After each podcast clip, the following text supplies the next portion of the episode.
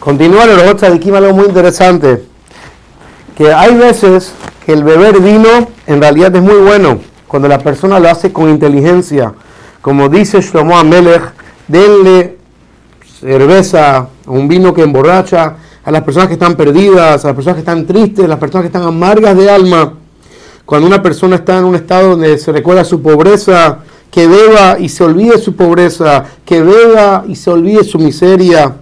Y muchas veces vemos en la Torá, en muchos pesuquín también que hablan de cosas positivas de beber. Como dice sobre el vino que alegra a Dios y a las personas. Samach Leva Benosh, el vino alegra el corazón de la persona. Entonces, ¿cuál es el balance? Y dice los otros aquí algo muy bonito, que la cualidad es la siguiente, que la mente de la persona esté más fuerte que el vino, y que no el vino sea más fuerte que la mente de la persona. Esa es la medida, que la persona tome y que tenga control de sus acciones. Esa es la, capaz, es la buena cualidad de las personas que toman vino. Y dice los aquí que las personas que tienen un momento fijo para tomar, con amigos y amistades, gente queridas, con gente santa, con gente tzadikim, y no con gente baja y vacía, por así decirlo. Esa bebida de vino le aumenta la sabiduría, empiezan a pensar de una manera más profunda, e incluso le llama Etz Haim la es un árbol de vida para los que se aferran a ella. Significa que si la persona sabe tomar con inteligencia y con cabeza, eso le aumenta la sabiduría a la persona. Y eso hay que saber que hay un balance en lo que es el vino. Porque por un lado, el vino le aumenta la sabiduría a los sabios, pero aumenta la tontería a los tontos. El vino, por un lado, le aumenta el amor a, los que, a las personas queridas y le aumenta odio a las personas que tienen enemigos.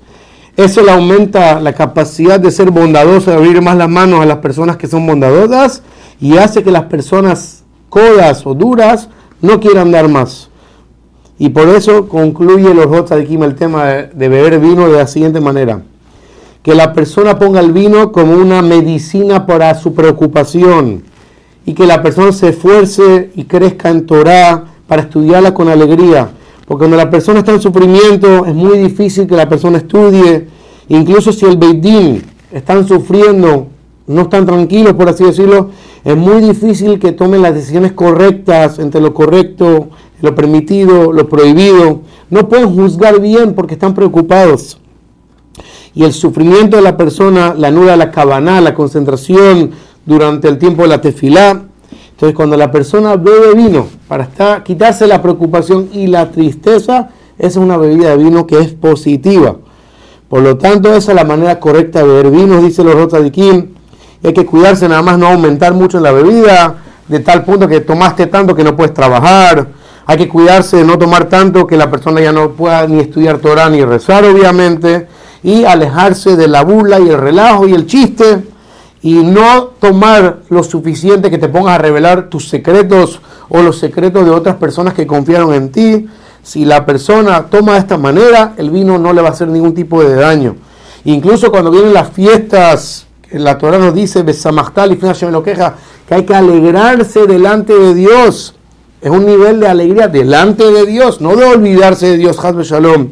Cuando dice el Pasuk, porque no serviste a Hashem con alegría y con buen corazón, hay que servir a Hashem con alegría y buen corazón. No Hazbe Shalom, que la alegría nos haga olvidarnos totalmente de Hashem. Esa no es la alegría que Hashem nos ordenó que hagamos. Y de esa manera no servimos a Hashem, porque estamos en un estado donde nos olvidamos de Él y estamos relajando. Esa no es la manera. Pero cuando la persona bebe, principalmente para quitarse la preocupación, con control, con que su cabeza controla y con la gente correcta, todo eso ayuda a beneficiar a la persona en su abodata Hashem.